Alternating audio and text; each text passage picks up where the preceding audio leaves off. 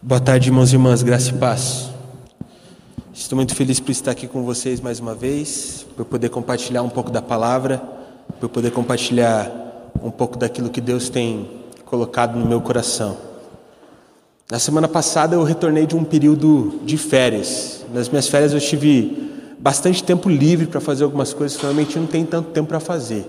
Então eu consegui ler bastante, consegui assistir várias coisas mas principalmente fazer uma das coisas que eu mais gosto de fazer: ler entrevistas com pessoas que têm histórias que são inspiradoras, principalmente assistir reportagens de pessoas que contam a sua vida e que elas têm de fato uma vida que nos inspira a seguirmos a Jesus, nos inspira a perseverarmos, nos inspira a corrermos atrás dos nossos sonhos, daquilo que Deus tem colocado no meu coração.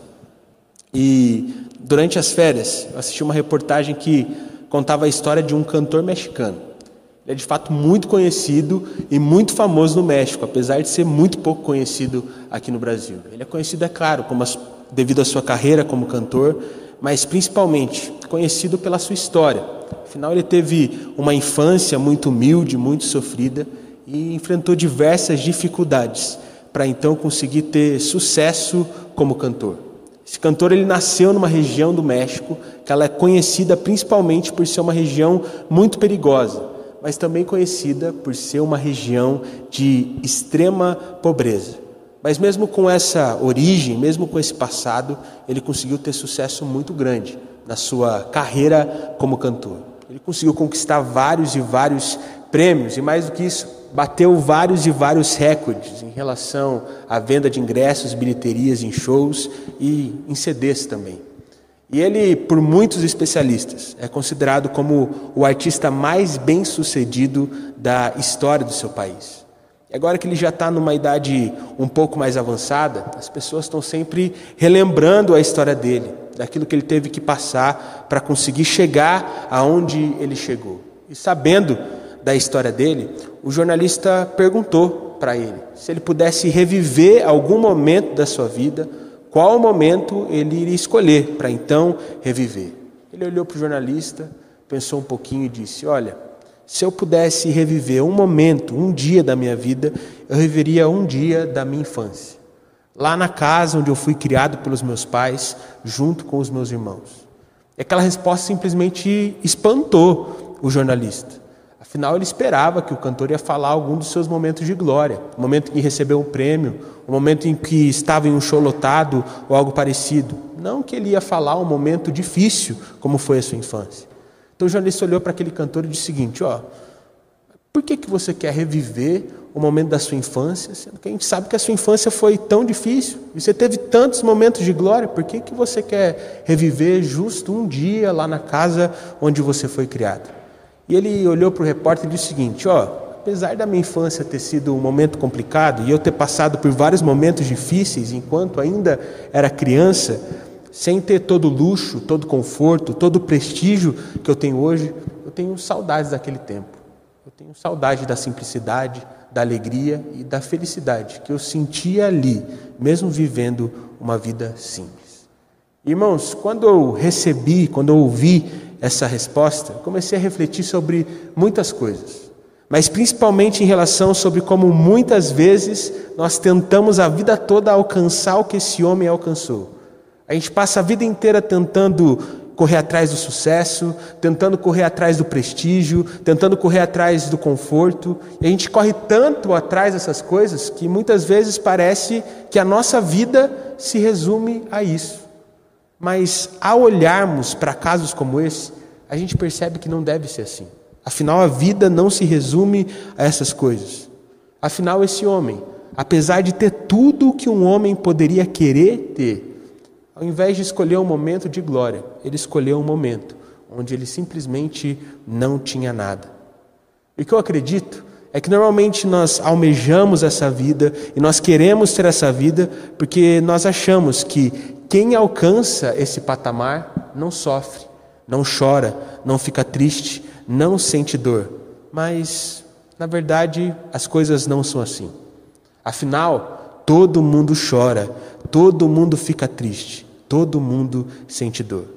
É por isso que nós devemos mudar o nosso conceito de alegria e de felicidade para enfim entendermos de que nós não somos alegres pela ausência do sofrimento, nem pela ausência da dor, mas de que sim, nós somos alegres quando buscamos alegria no Senhor, apesar do sofrimento e apesar da dor. É a partir dessa reflexão que essa mensagem surgiu no meu coração. Mensagem essa que eu titulei com o tema Alegres até na dor. E para que possamos refletir sobre isso, eu convido os irmãos a abrirem as suas Bíblias no livro de Salmos, no capítulo de número 126. Salmos, capítulo de número 126. Eu vou ler a palavra na linguagem NVT espero que os irmãos consigam acompanhar essa leitura junto comigo. Salmos, capítulo de número 126, onde a palavra do Senhor diz assim: Quando o Senhor trouxe os exilados de volta a Sião, foi como um sonho. Nossa boca se encheu de riso e cantamos de alegria. As outras nações disseram: O Senhor fez coisas grandiosas por eles. Sim, o Senhor fez coisas grandiosas por nós. Que alegria! Restaura, Senhor, nossa situação, como os riachos revigoram o deserto. Os que semeiam com lágrimas colherão com gritos de alegria. Choram enquanto lançam as sementes, mas cantam quando voltam com a colheita. Vamos orar? Senhor Deus Pai, nós te agradecemos, Senhor. Te agradecemos, pois tu és um Deus maravilhoso. Te agradecemos, pois tu és um Deus bondoso, Pai, um Deus que nunca nos abandona. E, Senhor, nós somos gratos por tudo aquilo que o Senhor tem feito, por tudo aquilo que o Senhor é para nós.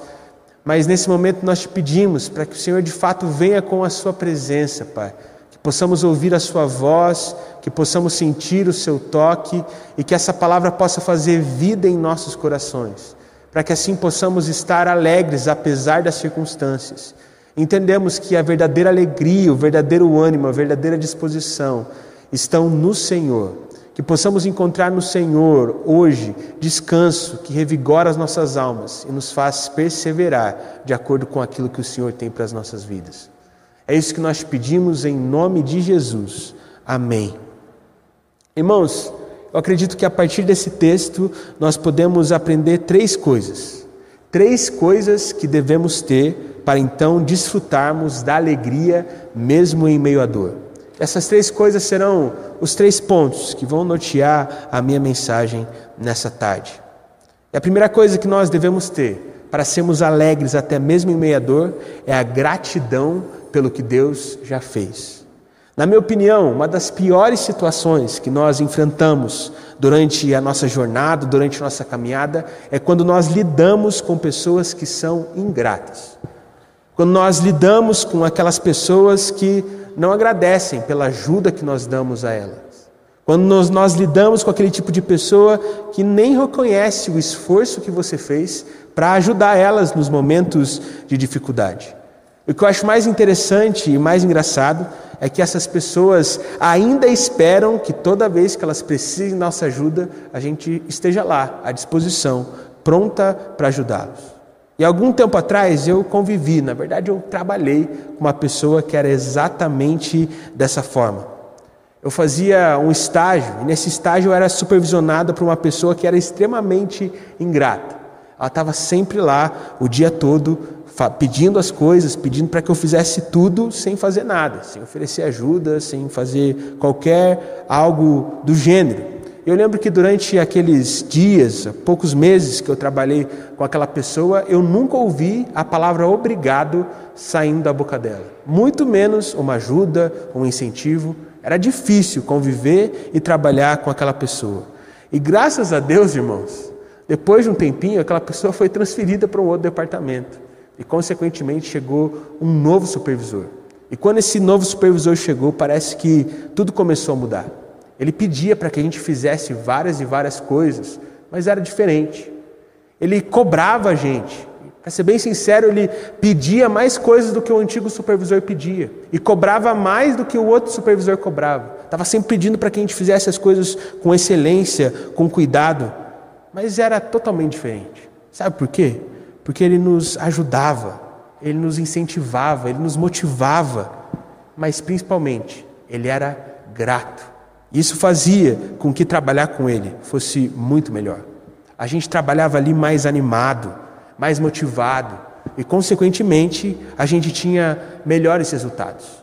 E a conclusão que eu chego com isso é de que é muito melhor conviver, trabalhar, estar junto com alguém que é, que é grato do que conviver com alguém que é ingrato. Isso me leva a pensar sobre como muitas vezes nós somos ingratos com Deus. Afinal, em diversos momentos, nós apenas pedimos para Ele o que nós queremos, sem precisar nos mexer, simplesmente querendo que Ele faça a nossa vontade. Ao invés de construirmos algo com Deus, lado a lado com Ele, através da gratidão, vivendo a vontade que Ele tem para nós e desfrutando do cuidado do Senhor e tudo o que Ele tem e pode fazer nas nossas vidas. No verso 2 do texto que nós lemos, nós podemos perceber que o povo de Israel se encheu de riso e se encheu de gratidão quando o Senhor trouxe os exilados de volta para Sião. Isso demonstra o quanto o povo estava grato pela libertação que o Senhor havia concedido para eles. Eles estavam gratos ao Senhor, apesar do longo período de sofrimento que eles tinham enfrentado. Apesar de estarem muito tempo sofrendo, eles ficaram muito felizes quando foram libertos para o Senhor e se sentiram gratos por tudo aquilo que o Senhor tinha feito. Isso parece ser o básico, mas a verdade é que tem muita gente hoje em dia que não é assim. Afinal, tem muita gente que é muito abençoada por Deus, que tem família, que tem emprego, que tem amigos, que tem teto, que tem comida. Mas ao invés de ser grato a tudo aquilo que o Senhor tem feito na vida delas, fica reclamando de coisas que aconteceram, de coisas que nem aconteceram ainda e de coisas que estão acontecendo na sua vida. Qualquer coisinha é motivo para reclamar. E simplesmente não olha para todas as coisas que nos fazem entender de que nós deveríamos ser extremamente gratos em relação a tudo que o Senhor tem feito por nós. Portanto, nessa tarde, meu irmão, eu gostaria de te dar um conselho. Pare de reclamar das circunstâncias atuais e passe a ser grato a Deus por tudo aquilo que Ele já fez. Porque quando você passar a ser grato, você vai começar a ter cada vez mais certeza de que não importa qual é a sua circunstância, qual é a dificuldade que você está enfrentando, do lado do Senhor você vai conseguir vencer. Afinal, do lado dele você já venceu tantas e tantas coisas. Ao buscar ser grato por todas as coisas e ao olhar para trás, você vai ver que Deus já te livrou de muitas e muitas dificuldades. Você vai ver que Deus já te livrou de doenças, enfermidades. Você vai ver que Deus já te livrou de crises, sejam elas financeiras ou emocionais. Você vai ver que Deus já te livrou de situações extremamente adversas. Portanto, se agarre nessas coisas e tenha certeza, através da sua gratidão, de que o Senhor sempre esteve do seu lado e de que Ele também sempre estará Afinal, se ele morreu por você naquela cruz, não há nada que ele não possa fazer para te ajudar a solucionar um problema. Isso nos leva à segunda coisa que nós devemos ter para desfrutarmos da alegria mesmo em meio à dor. A certeza que Deus nunca nos abandona. No verso 4 do texto que nós lemos, o salmista diz assim: Senhor, restaura a nossa situação. No meu pensamento, o salmista está dizendo isso como quem diz o seguinte: Olha, Senhor, nós somos extremamente gratos pela libertação que o Senhor nos concedeu. Nós somos eternamente gratos porque agora nós somos livres, mas nós não queremos apenas isso. Nós não queremos apenas sermos libertos do domínio de uma nação inimiga. Não, nós queremos mais. Nós queremos ser totalmente governados pelo Senhor. Afinal, eles sabiam que era isso que ia conduzir eles para tempos melhores. Não apenas o fato de serem livres, mas sim pelo fato de seguirem o caminho que o Senhor tinha para eles. E sabe, irmãos, eu fico imaginando o quanto aqueles irmãos estavam felizes depois de serem libertos. Eu fico imaginando aqueles irmãos pulando, comemorando. Eu imagino aqueles irmãos chorando de alegria, se abraçando. Eu imagino aqueles irmãos extremamente emocionados por tudo aquilo que Deus tinha feito e concedido na vida deles. E mais do que isso, Eu imagino como eles estavam animados, como eles estavam entusiasmados com a nova perspectiva que eles tinham agora, afinal, eles estavam libertos daquele momento de sofrimento tão terrível. Eu fico imaginando o quanto eles estavam dispostos a escreverem uma nova história a partir de uma história de restauração que o Senhor faria na vida deles, agora que eles poderiam caminhar em liberdade, agora que eles poderiam ver e enxergar a perspectiva de um futuro muito melhor. E pensando na animação desses irmãos, eu imagino que nós deveríamos estar animados da mesma forma. Afinal, em Jesus, nós também somos libertos. Em Jesus, nós somos libertos do nosso velho eu. Em Jesus, nós somos libertos da nossa amargura. Em Jesus, nós somos libertos da nossa falta de esperança, mas principalmente, libertos também do nosso pecado. É por isso que nós deveríamos estar como aqueles irmãos, com sede, com entusiasmo, animados para sermos restaurados pelo Senhor e vivemos o que Ele tem para nós seja qual for a nossa situação atual. Talvez você está olhando para mim agora e pensando, Juninho, você está pedindo para que eu tenha toda essa animação, todo esse entusiasmo aí, você está pedindo para que eu encontre alegria mesmo em meio ao caos, porque você não tem noção de como está a minha situação. Você está pedindo para que eu fique animado, mas porque você não sabe qual é a minha realidade. A minha realidade agora é que eu estou passando por muita luta, eu estou sentindo muita dor, é muito sofrimento. Para mim não está sendo fácil ficar animado. Para mim não está sendo fácil, de fato, entender que eu ainda posso superar tudo isso que eu estou enfrentando. E sabe, irmãos, eu sei que está difícil. Eu não sei pelo que você está passando, mas eu sei que está difícil. Sabe por quê? Porque nunca foi e nunca será fácil para um discípulo do Senhor enfrentar as coisas dessa vida. Mas quando nós de fato buscamos a Deus, nós encontramos alegria, seja qual for a nossa situação atual, e ficamos animados para viver aquilo que o Senhor tem para nós. Não é fácil para nós, assim como não foi fácil para o povo de Israel ficar alegre, contente, animado por escrever uma nova história. Afinal, sim, eles tinham sido libertos do exílio, o exílio tinha acabado. Mas agora, meus irmãos, não seria, não seria fácil para eles. Eles teriam que construir uma nova vida a partir do nada, a partir do zero. Eles eram livres, mas eles ainda não tinham nada. Eles não sabiam o que eles deveriam fazer, de que forma eles deveriam proceder. Eu imagino que a situação daqueles irmãos era como a situação de uma pessoa que pediu demissão de um emprego que ela não gostava de um emprego que não satisfazia ela, de um emprego que não deixava ela feliz, mas que ao mesmo tempo, apesar de estar feliz por ter largado aquele emprego, ela sabe que ela precisa correr atrás de um outro emprego, porque se ela não conseguir um outro emprego, no final do mês as contas continuarão chegando e, consequentemente, ela não vai ter dinheiro para pagar essas contas. Ou seja, eles estavam sim animados pelo que aconteceu, mas o futuro era incerto. Eles não sabiam o que iria acontecer com eles, e eles sabiam que iam ser difícil, que ia ser difícil. Mas apesar disso, eles ainda assim estavam animados. Sabe por que eles estavam animados? Porque eles sabiam que o Senhor estaria do lado deles. Eles não estavam animados porque estava tudo certo, porque estava tudo perfeito, porque estava tudo lindo. Não.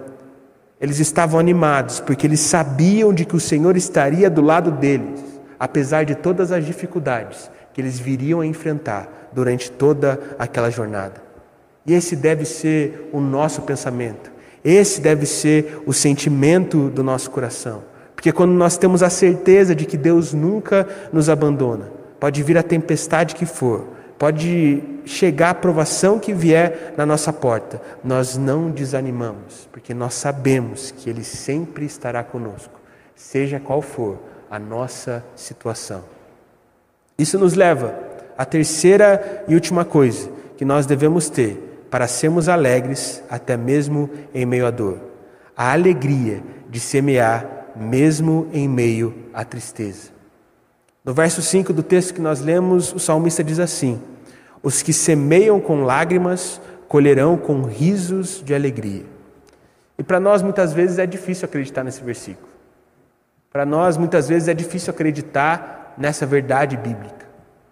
Afinal, para a gente não faz muito sentido uma pessoa que está triste, uma pessoa que está mal, uma pessoa que está chorando, conseguir semear, conseguir perseverar, conseguir correr atrás e acreditar de que no futuro todas as coisas que estão a perturbando não serão mais motivos de choro, mas sim motivo de alegria. Muitas vezes para nós é difícil acreditarmos nisso, porque normalmente quando nós nos sentimos mal, quando nós nos sentimos tristes, quando nós nos sentimos desanimados a ponto de cairmos no choro, é porque a gente já está naquele estado onde não tem força para nada, onde não consegue fazer nada, muito menos semear algo para então conseguir sair daquela situação. Nesses momentos, muitas vezes, parece que para nós, ao invés de procurarmos uma saída, é muito mais fácil a gente ficar se afundando naquele problema cada vez mais. Mas isso não pode ser assim. Afinal, essa não é uma atitude de um filho maduro de Deus. Nós devemos pensar diferente, sermos diferentes e plantarmos aquilo que o Senhor tem colocado no nosso coração, mesmo em meio à tristeza e mesmo em meio à dor. Numa outra entrevista que eu assisti, um repórter estava entrevistando um empresário que ele é muito bem sucedido com a sua empresa no ramo de finanças. Ele é muito conhecido pelo sucesso da sua empresa, mas principalmente muito conhecido pela sua história de superação. Afinal, ele veio de uma origem muito humilde, mas principalmente porque antes do sucesso, antes de conseguir ter sucesso com o seu empreendimento atual, ele faliu três vezes. Ele teve três períodos muito difíceis na sua vida. E sabendo dessa história, então, o jornalista perguntou para ele o que, que ele tinha aprendido de mais valioso nesses três tropeços que ele teve antes de conseguir alcançar o sucesso. Então o empresário olhou para o jornalista e disse o seguinte: Olha, a lição mais valiosa que eu aprendi durante esses três tropeços foi quando eu fui para o fundo do poço pela primeira vez. Porque durante toda a minha vida, eu achei que quando eu chegasse no fundo do poço, a minha vida ia ter terminado. Eu já não ia ter mais família, minha esposa ia ter me largado, ninguém ia me dar oportunidade de trabalho, ninguém ia mais acreditar em mim. Eu achei que se eu fosse para o fundo do poço, nunca mais eu ia conseguir me levantar. Mas quando eu fui para o fundo do poço pela primeira vez, eu percebi que não era assim. Eu percebi que tinha saída, eu percebi que eu podia reagir, eu percebi que eu conseguiria sair dali se eu me esforçasse. Portanto, eu entendi que por mais que eu fosse para o fundo do poço outras vezes, na minha vida. Eu simplesmente deveria buscar uma saída e de que se eu perseverasse, no final das contas, tudo daria certo e eu poderia perceber de que na minha vida eu sempre posso superar todo e qualquer problema. E esse deve ser o nosso pensamento, tendo a certeza de que Deus está do nosso lado. Talvez hoje, nessa tarde, você se sinta no fundo do poço em relação a alguma área da sua vida. Talvez na sua área emocional, talvez você não se sinta mais uma pessoa animada, entusiasmada, talvez na sua área financeira, talvez na sua vida familiar, no seu relacionamento com os filhos. Talvez você se sinta no fundo do poço e olhando para esse problema que está diante da sua frente, você sente que você não tem mais força. Parece que as coisas simplesmente não vão dar certo. Ao invés de tentar superar essas adversidades, você está aí, esperando a dificuldade passar para então semear aquilo que Deus está colocando no seu coração. Ou você está esperando o sofrimento terminar para então começar a se mexer. Você está esperando aquela dor dar uma aliviada para que então você possa buscar uma saída. Mas a verdade, meu irmão, é que apenas aquele que semeia em meio à dor e ao sofrimento é que desfruta da alegria que nós podemos encontrar no Senhor no final das contas. E sabe, irmãos, eu realmente acho que nos últimos tempos eu encontrei qual que é o segredo da alegria. Eu realmente percebi que o segredo da alegria não é o sucesso. O segredo da alegria não são os aplausos e nem ver as pessoas orgulhosas daquilo que você conseguiu conquistar.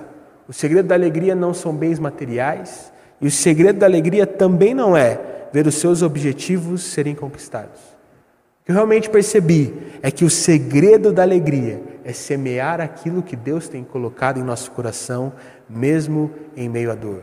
Porque quando nós fazemos isso, não tem erro. Às vezes, às vezes não, na maioria das vezes, é difícil para nós semear enquanto nós não estamos num momento muito bom. É difícil para nós semearmos enquanto o momento que nós estamos passando nos faz sentir desanimados, sem esperança.